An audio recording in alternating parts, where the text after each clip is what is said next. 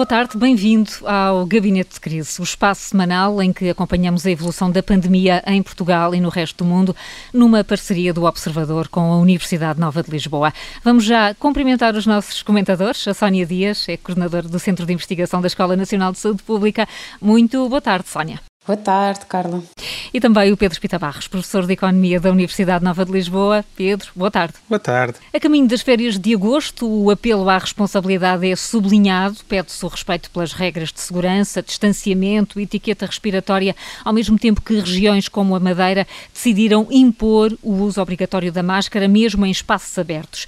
Mas afinal, qual é a estratégia mais adequada para mudar comportamentos, obrigação ou liberdade? É o tema que vamos discutir na segunda parte do programa com a socióloga Helena Serra, professora da Faculdade de Ciências Sociais e Humanas. Mas para já, temos os números da semana.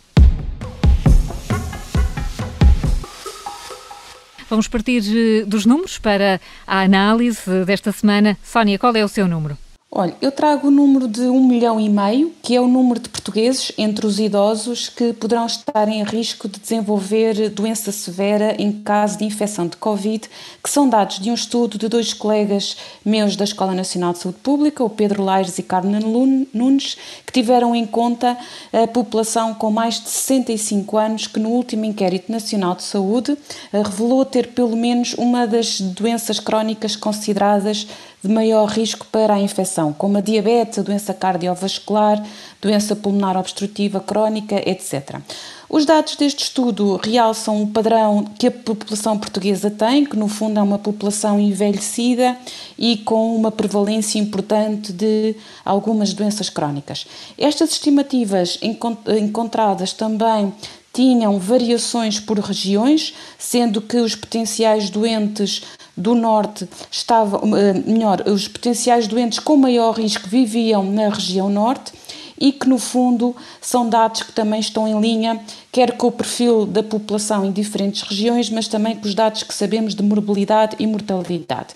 Mas o que eu gostaria de realçar é que este estudo é mais um exemplo da importância que temos vindo a referir sobre a necessidade de proteger os mais vulneráveis e os mais frágeis. E nesta ideia da probabilidade de assistirmos novamente a um surto de casos agora no outono inverno, é preciso de facto reforçar a proteção destes grupos e reforçaria aqui aqueles que provavelmente que também vivem, por exemplo, em lares e não só na preparação forte que temos que ter já com o conhecimento de como intervir rapidamente nestes casos, mas diria também de uma uh, intervenção ao nível da, da prevenção, quer com a vacinação, quer também com o investimento, por exemplo, na formação dos vários intervenientes para saberem como atuar em casos suspeitos ou até no reconhecimento de sinais e sintomas dos residentes, mas também dos profissionais que nós já aprendemos que foi um dos grupos com importância nesta transmissão. Ficamos então já aqui a olhar eh, outra vez para o outono e inverno. Uh, qual é uh, o número que traz ao gabinete de crise, Pedro Pita Barros? Bom, eu vou voltar um, às discussões que nós já tivemos há, muito, há uns meses atrás, que é voltar a falar do famoso RT que neste momento tem um valor abaixo do 0,9 e esse é o número que eu escolho, o 0,9. E este RT é o número médio de casos secundários por cada nova infecção. E tem estado abaixo deste 0,9 nas últimas duas semanas. E acaba por ser um sinal importante de estarmos finalmente a ter uma tendência negativa no surgimento de novos casos. Uh, a referência normal é dizer que está abaixo de 1, mas estar abaixo de 0,9 é por isso um bom sinal. Uh, embora a pandemia nunca estivesse fora de controle, no sentido em que o SNS teve sempre capacidade de resposta disponível, ficamos todos muito mais descansados agora por perceber que aquele famoso planalto de que se fala, em vez de ser uma rampinha positiva, como foi logo a seguir ao processo de desconfinamento, está neste momento a ser uma rampinha negativa nestas últimas duas semanas, inclui, incluindo a zona de Lisboa. E, portanto, tudo isto acaba por ser um sinal positivo com este número da semana. Muito bem, uma rampinha a descer. Era como, querias, como queríamos ao fim de algumas semanas de maior aperto. Parece que se começa realmente a respirar de alívio, sobretudo na região de Lisboa e Val do Tejo. Os casos de infecção diminuíram, os internamentos em cuidados intensivos, as vítimas mortais também. A situação de calamidade foi finalmente levantada na Grande Lisboa, embora o país continue a duas velocidades no que diz respeito ao desconfinamento. Vamos já à análise, mas antes disso, Pedro e Sónia, o Instituto Ricardo Jorge eh, revelou hoje as conclusões do estudo serológico feito à população portuguesa. Eh, há um número também aqui, 2,9% das pessoas já estão imunes ao novo coronavírus, o que segue de resto a tendência dos outros países. Eh, Pedro, o que é que destaca mais deste inquérito? A parte mais importante deste inquérito neste momento é termos este número baixo. Eh, depois de todo o esforço que foi feito, seria muito estranho que nós tivéssemos um, um número muito mais elevado do que este. Eh, é certo que nós, com a forma como foi feita a amostragem deste estudo do INSA, não podemos inferir rapidamente qual é a representatividade nacional, mas mesmo que não seja exatamente representativo, o número nunca será muito diferente deste valor e está até em linha com o que temos encontrado noutros países, por exemplo, aqui Espanha ao lado, eh, em que fez um estudo com 61 mil pessoas, encontrou uma taxa de 5% em média, com 3% nas áreas da, da costa e com 10% na área de Madrid, que foi muito mais afetada, como todos nos lembramos. Por isso, eh, o estarmos à volta de 3%, um bocadinho mais, um bocadinho menos, é provavelmente um número uh, essencialmente correto, no sentido em que nos dá uma percepção do que, do, do que está aqui presente. E é também o sinal de que nós uh, tivemos medidas que tiveram resultado e, portanto, estamos muito longe da tal imunidade do grupo, que é um dos aspectos também apontados pelo, pelo INSA.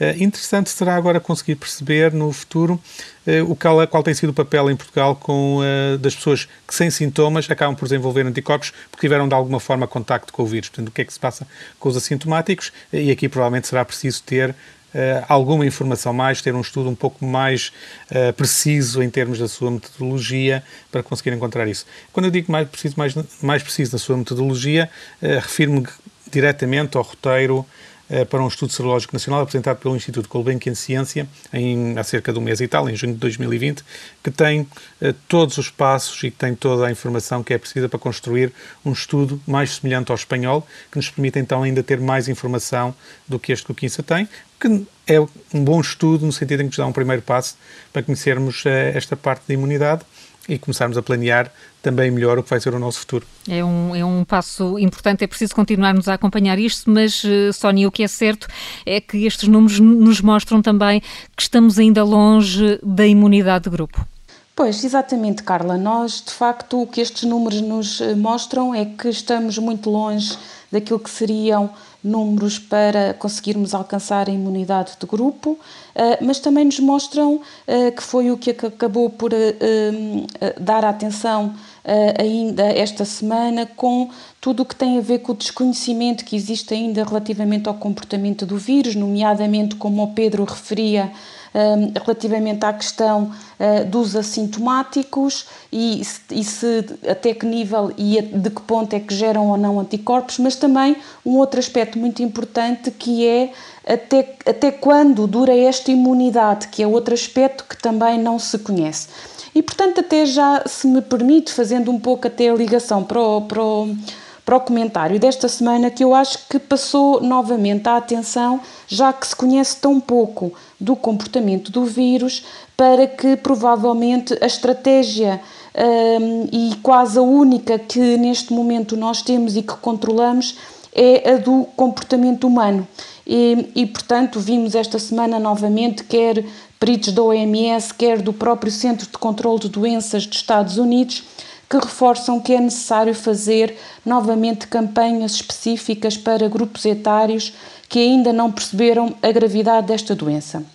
E era por aqui que eu queria explorar hoje o meu comentário, que tem a ver com a influência que a percepção do risco uh, pode ter e de se as pessoas consideram que este risco é de desenvolvimento de doença grave ou não.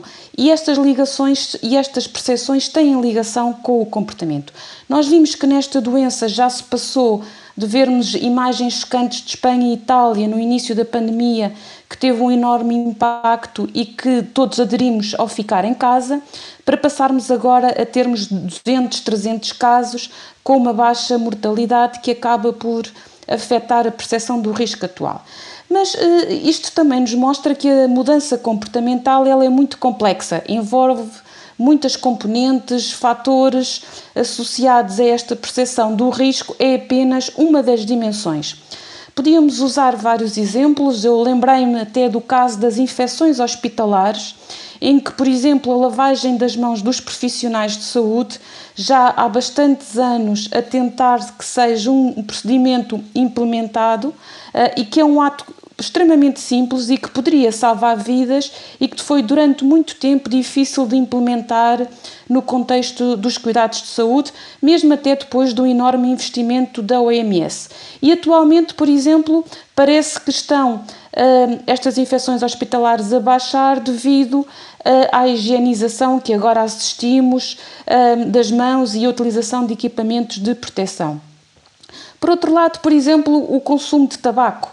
Uh, todos os que fumam estão verdadeiramente informados e reconhecem o risco associado até a doenças graves. E sabemos que isso não é suficiente para deixar de fumar. Ou seja, esta ideia do risco grave ou elevado é relevante, mas não, não é sozinha. Por exemplo, interessa se vai ser uma consequência a curto prazo ou a longo prazo. E, portanto, o que nós temos que também trabalhar é as razões que estão por detrás destes comportamentos, quais são as, as perspectivas dessas pessoas e dar às pessoas ferramentas para aceitarem esse comportamento. Só um último exemplo, o do VIH-Sida, talvez aquele que é mais complexo e que tem tido um enorme investimento nesta área em termos de estudos. Aqui temos uma complexidade maior, que é o comportamento não é individual, ele é sempre feito uh, na área da negociação com o outro. E, portanto, para terminar, dizia que se a pandemia veio para ficar e se não sabemos de facto como é que estes níveis de imunidade se vão mantendo, vai ser necessário um maior investimento nesta área da adoção de comportamentos associados à Covid e neste, nesta dimensão já temos vários países europeus a fazer investigação nesta área, reconhecendo a grande complexidade inerente a estes, a estes aspectos. E que ótimas deixas ficam, Sónia, para eh, a nossa conversa da segunda parte. Antes disso, ainda queremos ouvir eh, a análise à semana feita pelo Pedro Pita Barros, até porque estamos habituados a um barómetro, Pedro. Exato. No, no, nosso barómetro, na nossa semana do Gabinete de Crise, eh, felizmente não temos nada de novo a assinalar. Continua a trajetória descendente dos, dos vários indicadores e, por exemplo, a, o número de casos médios diários semanal que, que, ocorreu em Lisboa passou de 184 para 155, que é um valor que nós não tínhamos uh, desde a semana de 15 de maio e, portanto, continuamos claramente numa boa trajetória. Uh, e Agora deixe-me só apontar também, em complemento do que a Sónia estava a dizer, a necessidade que nós temos de perceber melhor estes comportamentos individuais e como evoluem. Eh, nós, num daqueles estudos que eu já tenho referido aqui de, de, comparação internacional, também se perguntou da última vez como é que as pessoas têm estado a aderir ao distanciamento físico e como é que têm estado a aderir uh, às questões de não ter contacto pessoal, de beijos e abraços. Eh, e o que nós encontramos, por exemplo, aqui em Portugal, baixou de 65% de pessoas que diziam respeitar essas recomendações de distanciamento e não contacto no início de abril para apenas 55% agora, eh, dois meses depois. Aliás, agora foi no início de junho, eh, na última vez que fizemos isto. E, ehm, e portanto, aqui num padrão que é também comum a, muitos, a todos os outros países que estão incluídos no estudo, a Alemanha, a Holanda, França, Itália, Dinamarca e Reino Unido, todos eles tiveram este padrão.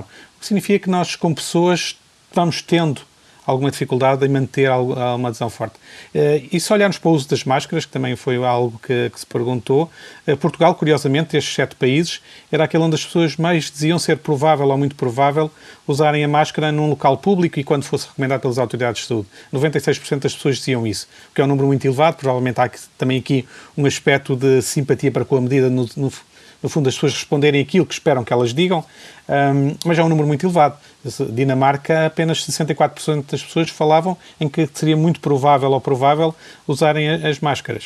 E, portanto, temos aqui uma predisposição muito diferente, eh, que pode ser devido às zonas terem sido atingidas diferentemente pela pandemia, pode ser porque são sociologicamente eh, zonas demarcadamente diferentes, e, há, e é algo que pode ficar também para, para, para comentar na segunda parte.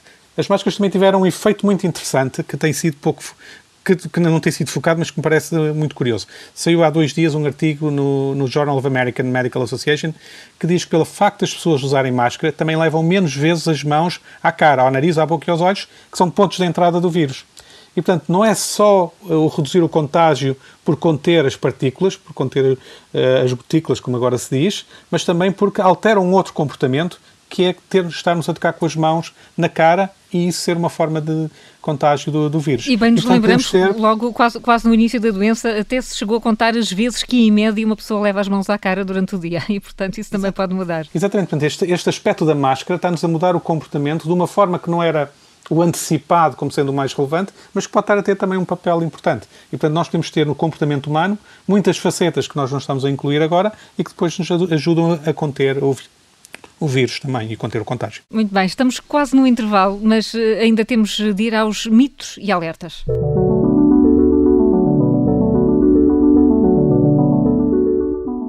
Ideias que não são exatamente verdade, sinais de alerta que é preciso ter em linha de conta. Vamos a eles. Eh, Sónia, há ou não uma relação entre a vacina da gripe e o surgimento desta pandemia? Uh, pois, esse foi o mito que eu trouxe para esta semana e é completamente falso. De facto, circulou uh, no início uh, vários mitos sobre as questões da vacinação da gripe e do Covid e agora voltou novamente a aparecer nas redes sociais. Essa ideia de que a propagação da Covid-19 teria tido origem em vacinas de gripe contaminadas com o novo vírus. Um, estas mensagens são nas redes sociais são preocupantes, associam a esta notícia que o vírus não se transmitiria nem pelo ar nem pela saliva e que, portanto, o tal distanciamento social e o uso das máscaras não seriam estratégias importantes e, portanto, para terminar, só dizer que faça a pergunta se a pandemia do Covid-19 está de alguma forma relacionada com o vírus e com a vacina da gripe, a resposta é não. Não há nenhuma relação entre a vacina da gripe e o surgimento desta pandemia e devemos manter as regras que já foram muito vinculadas. Pedro, eh, como é que será o comportamento sazonal do vírus? Ora, aqui isto é mais um alerta do propriamente um mito, é pensar que o próprio comportamento sazonal da, da, da Covid-19 vai ter uma parte de comportamento humano implícita. E nós estamos a ver um pouco isso na, na Austrália, vemos que houve um reacender de contágios, mas temos ainda muita incerteza sobre o que é que está a fazer esse reacendimento de contágios. Se é apenas a umidade que o ar possa ter eh, e a transmissão ser mais fácil em tempo, em tempo frio e seco, caso em que seria a biologia, no fundo, a mandar, eh, ou se é resultado de as pessoas passarem mais tempo em espaços fechados, e ao passarem mais tempo em espaços fechados, naturalmente haverá mais contágio e, portanto, aqui o comportamento sazonal seria muito determinado também pelo comportamento humano, passar mais tempo juntos, dado que está num, numa altura de, de, de, temperatura, de tempo, em que as pessoas fazem isso. E, portanto, daqui até ao final do verão vamos ter certamente mais informação do que se passa nesses países, mas devemos ter no, no próprio comportamento sazonal do contágio uma componente importante de comportamento humano, nomeadamente nesta lógica das pessoas passarem mais tempo em espaços fechados. E aqui o alerta é, temos que perceber bem e não dar, como a Sónia falava, ter cuidado com as notícias falsas ou enganosas também neste campo eh, e com isso conseguirmos eh, ter uma, um comportamento social, individual, de sociedade eh, mais adequado à contenção do contágio e à limitação da, da, transmissão da Covid. Fica então sublinhado. Vamos começar já a acompanhar o que se está a passar no Hemisfério Sul para antecipar o nosso inverno e não se pense que haja uma relação entre a vacina da gripe e a pandemia. É tempo das notas de esperança.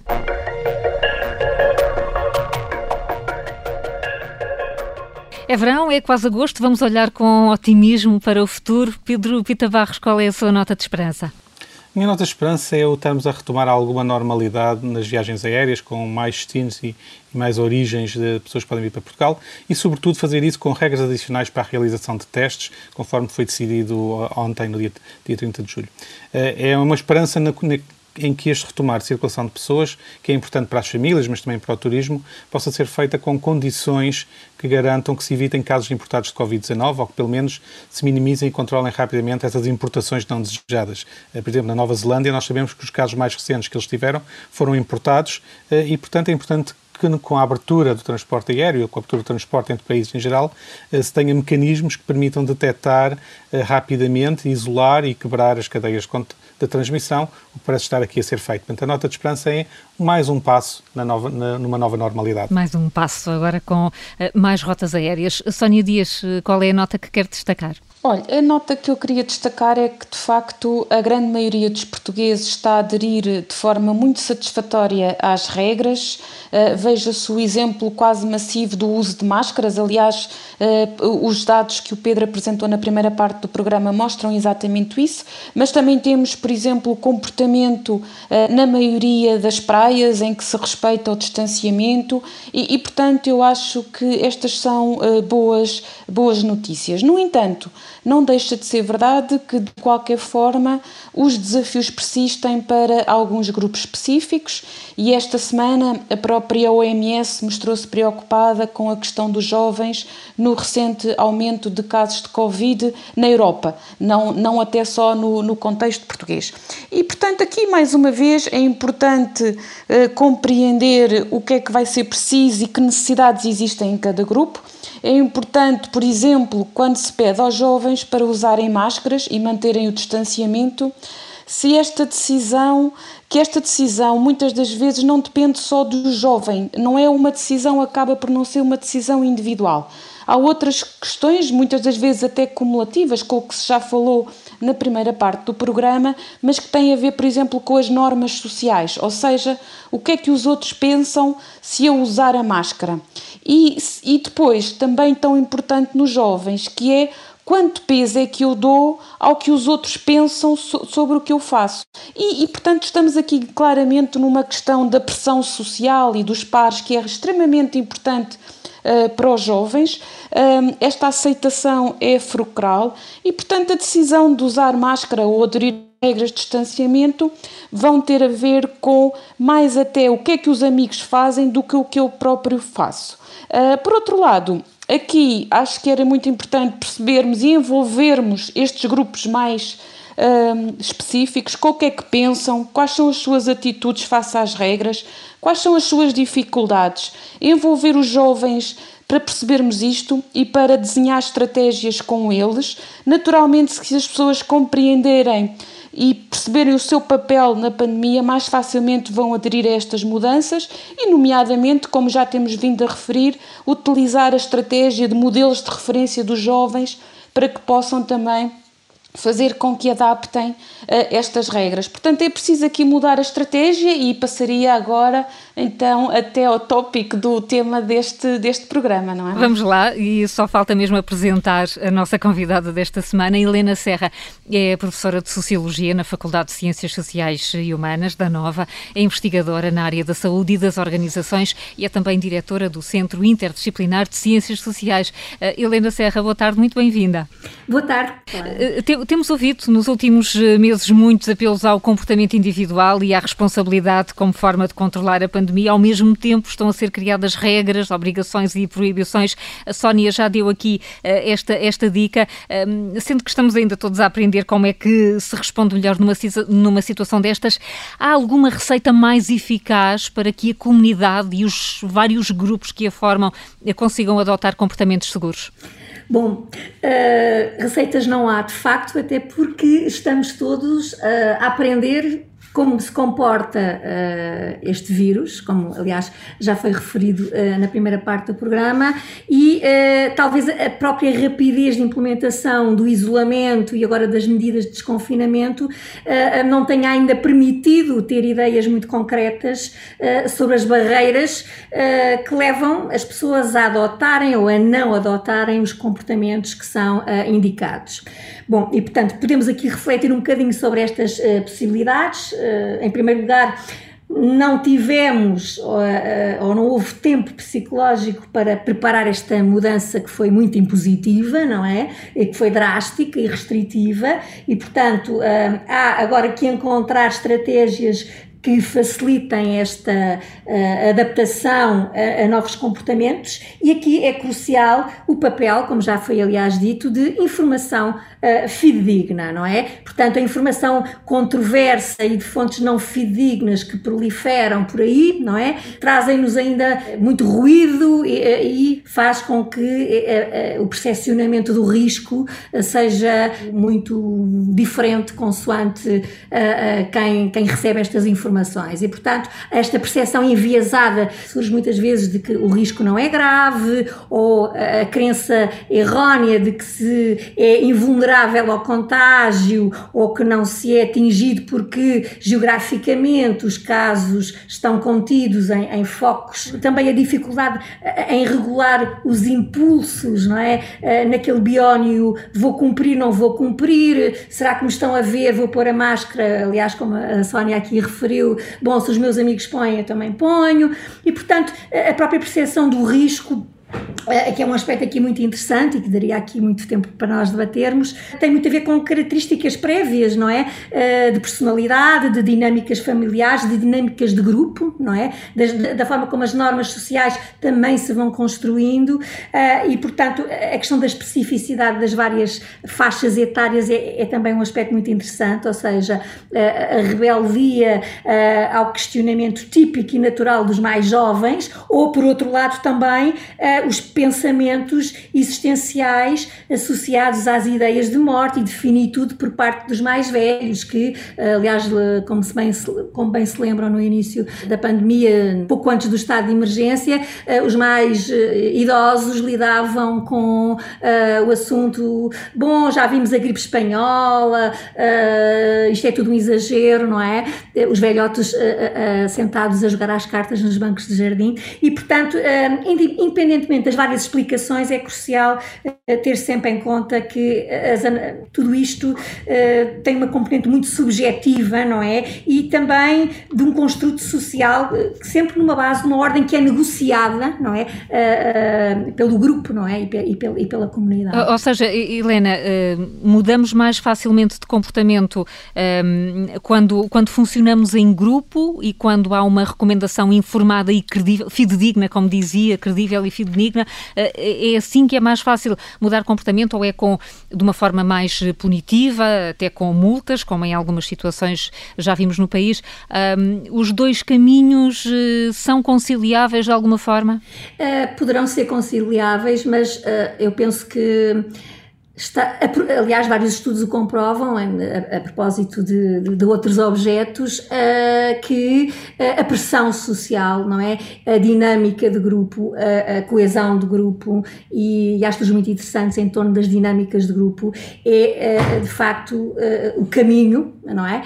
e de facto, em termos de efeitos de mudanças de comportamento, de enraizar novos comportamentos, é, é importante de facto esta concentração e a atenção naquilo que nós podemos fazer em conjunto para controlar uh, uh, tudo isto e, e, para, e, para, isso adotar os comportamentos de proteção que são recomendados por a Direção-Geral de Saúde, a OMS, o Observatório das Políticas Públicas, e, portanto, e nesse sentido é curioso, por exemplo, a forma como nós passámos a olhar, não é, nos países orientais, nomeadamente no Japão, já muito antes da pandemia, era hábito uh, as pessoas eh, que estavam doentes usarem máscara uh, para não contaminarem o outro, não é?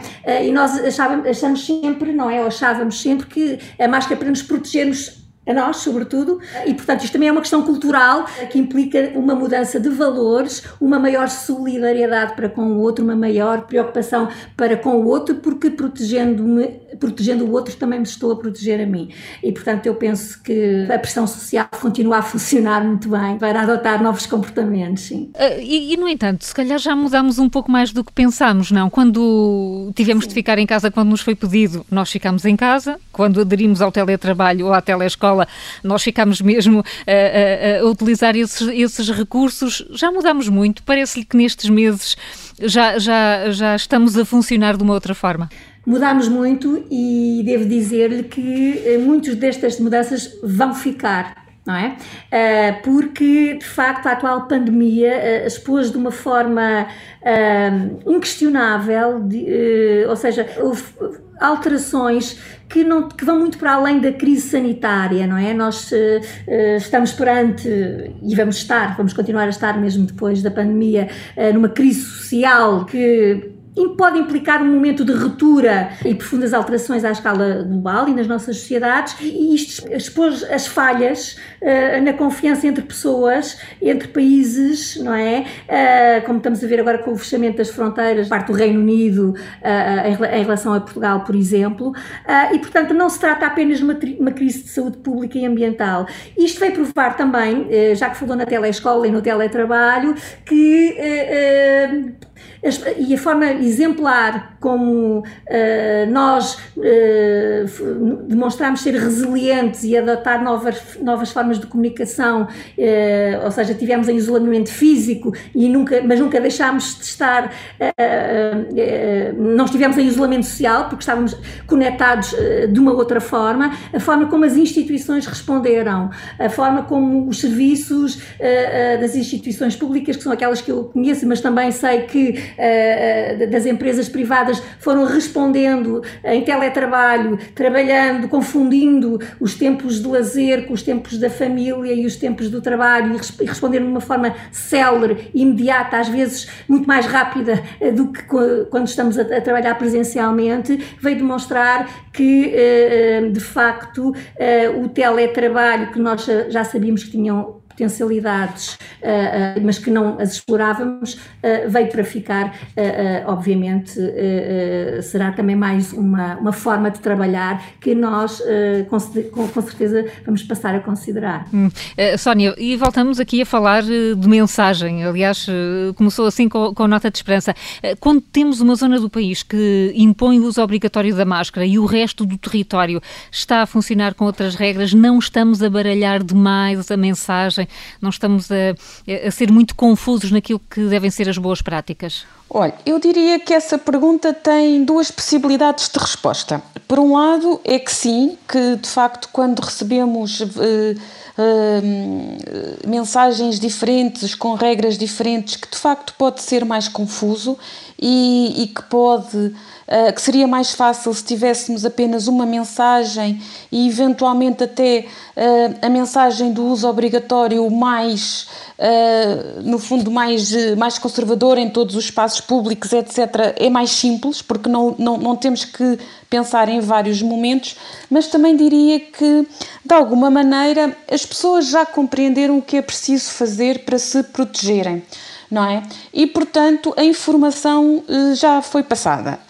Um, mesmo que haja alguma contradição, eu acho que nós temos que ir para além da informação, temos que compreender quais são as dificuldades na prática dos, de diferentes grupos. E só realçar, até no seguimento daquilo que a Helena dizia, que há aqui um aspecto que nós temos que ter muito em conta. Por um lado, o nível de literacia uh, em saúde de Portugal, uh, que não é um dado novo que eh, muitas das vezes tem, tem, nos estudos mostram que é um pouco abaixo do que é aquele nível de literacia em outros países europeus e isso também se pode revelar aqui como uma maior dificuldade, mas a questão das desigualdades que a Helena focou e que eu tocava aqui também na questão das desigualdades que vimos na existência da exposição ao risco e no continuar nos locais de trabalho, etc. O teletrabalho não foi possibilidade para todos e atenção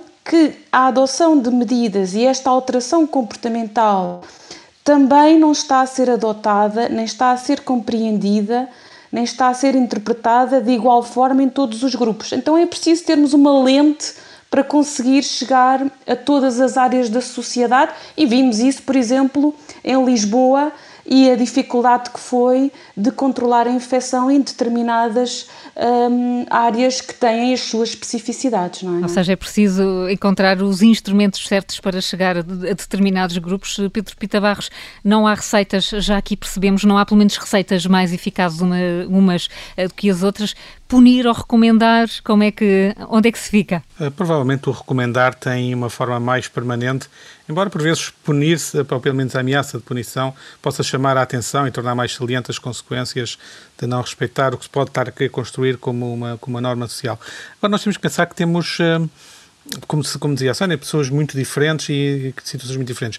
Uh, ainda agora estava, aproveitei para ir ver rapidamente uns números sobre uh, que países, dentro daquele estudo internacional, quais eram aqueles países onde havia mais receptividade a zonas diferentes terem medidas diferentes. Uh, nomeadamente, no caso, era o, confinamento ser aplicado apenas nas zonas onde haja picos, onde haja surtos. Portugal é o país onde isso é mais aceito. Apenas 8% das pessoas estão contra haver medidas seletivas. Eh, a Dinamarca é o que está mais ao oposto, são 28% opõem-se a medidas seletivas por zonas.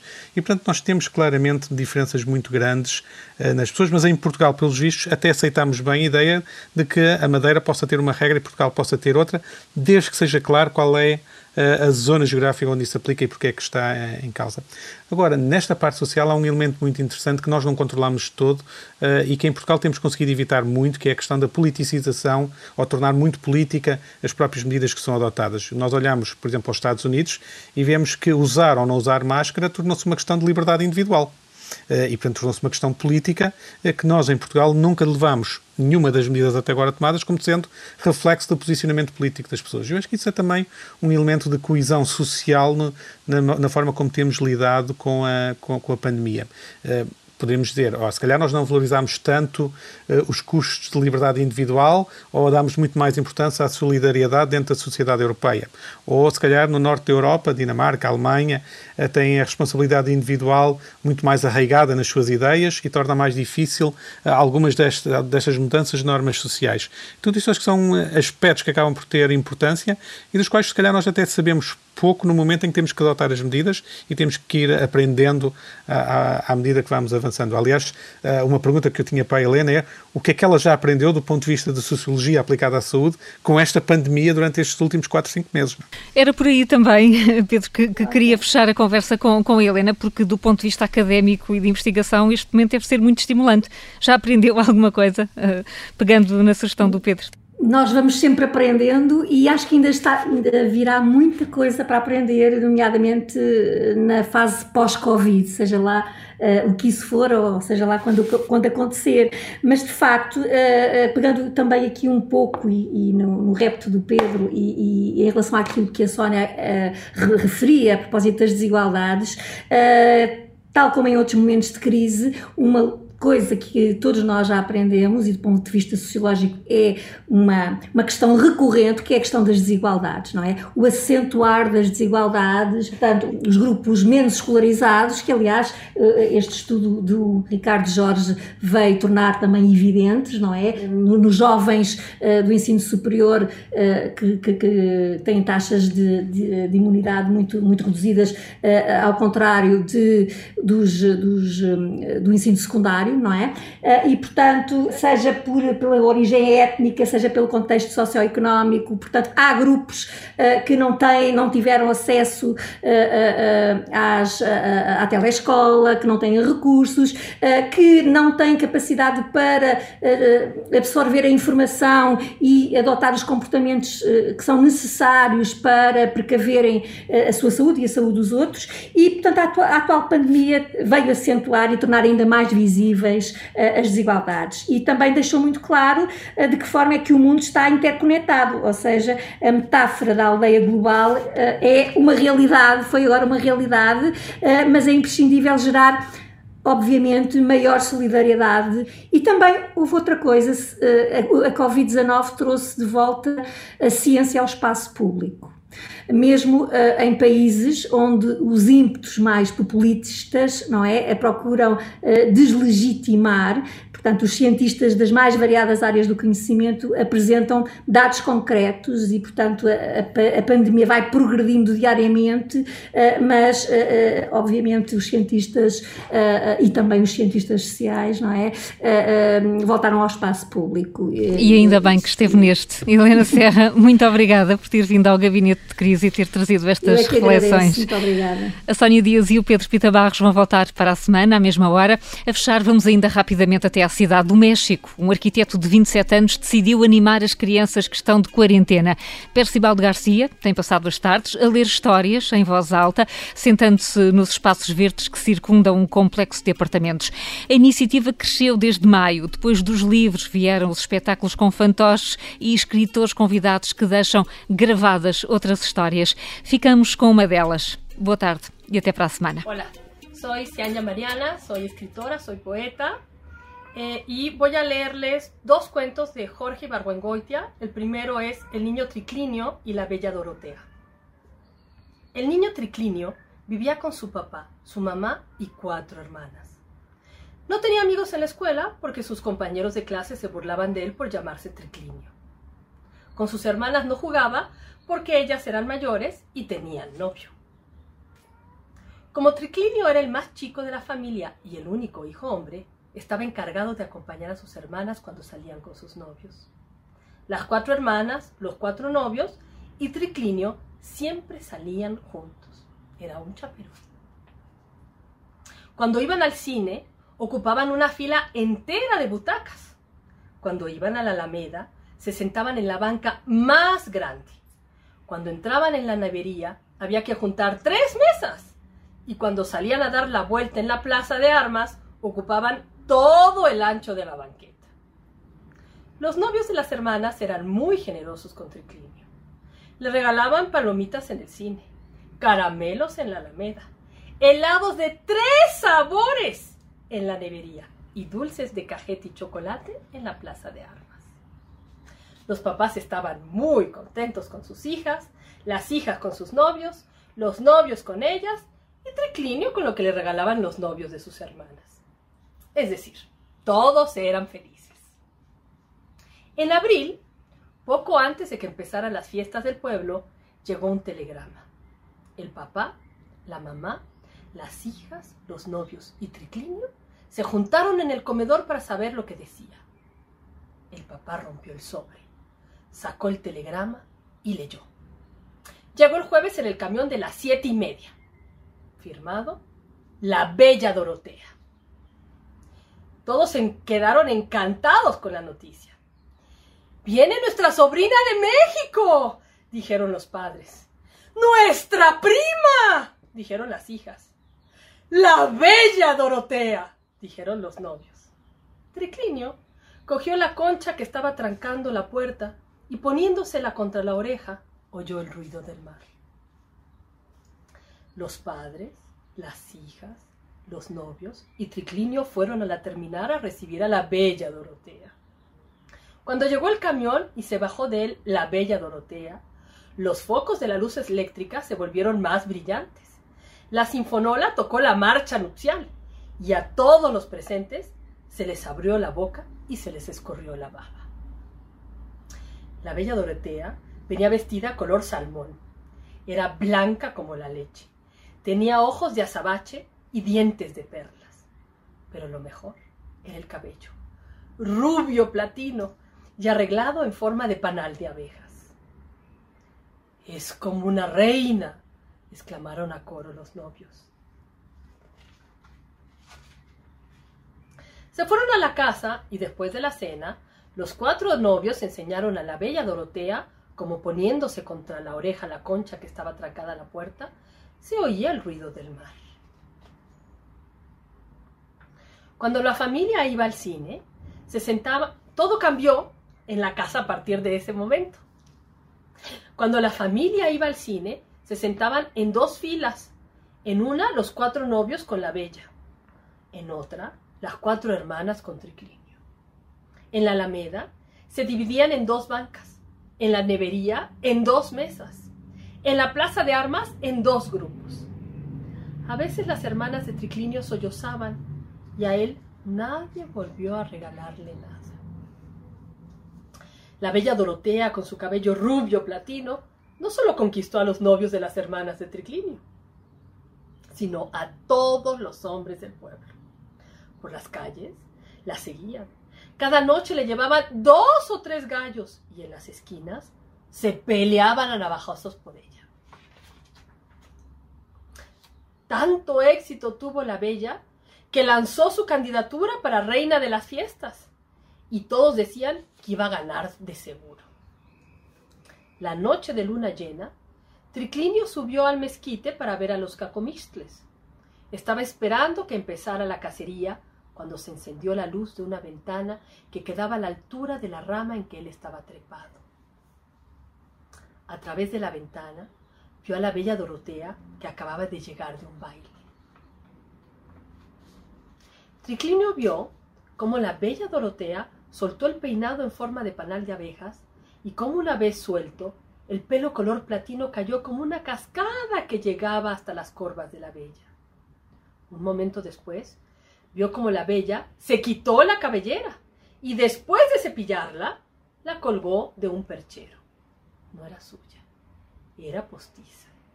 La bella Dorotea era completamente calva. Triclinio bajó del árbol y entró en la casa en busca de alguien a quien contarle lo que acababa de ver. No había nadie despierto. Su papá, su mamá y sus hermanas roncaban. Triclinio no podía más con el secreto. Necesitaba compartirlo. Tomó la concha que estaba atracando la puerta y poniéndose cerca de los labios dijo La bella Dorotea es calva como mis nalgas. Después dejó la concha en su lugar y se fue a acostar. No pudo dormir porque empezó el vendaval. Nadie pudo dormir ya más esa noche en aquel pueblo. Los dormidos despertaron y los despiertos no lograron pegar el ojo. Dicen que el viento que azotó la población aquella noche hacía ruido como el mar, pero las olas cantaban y decían La bella Dorotea es calva como mis nalgas. La bella Dorotea es calva como mis nalgas. Y así. La bella Dorotea tomó un camión al amanecer. Nadie volvió a saber de ella. Y en adelante todos regresaron y volvieron a ser felices. Y colorín colorado, este cuento se ha terminado.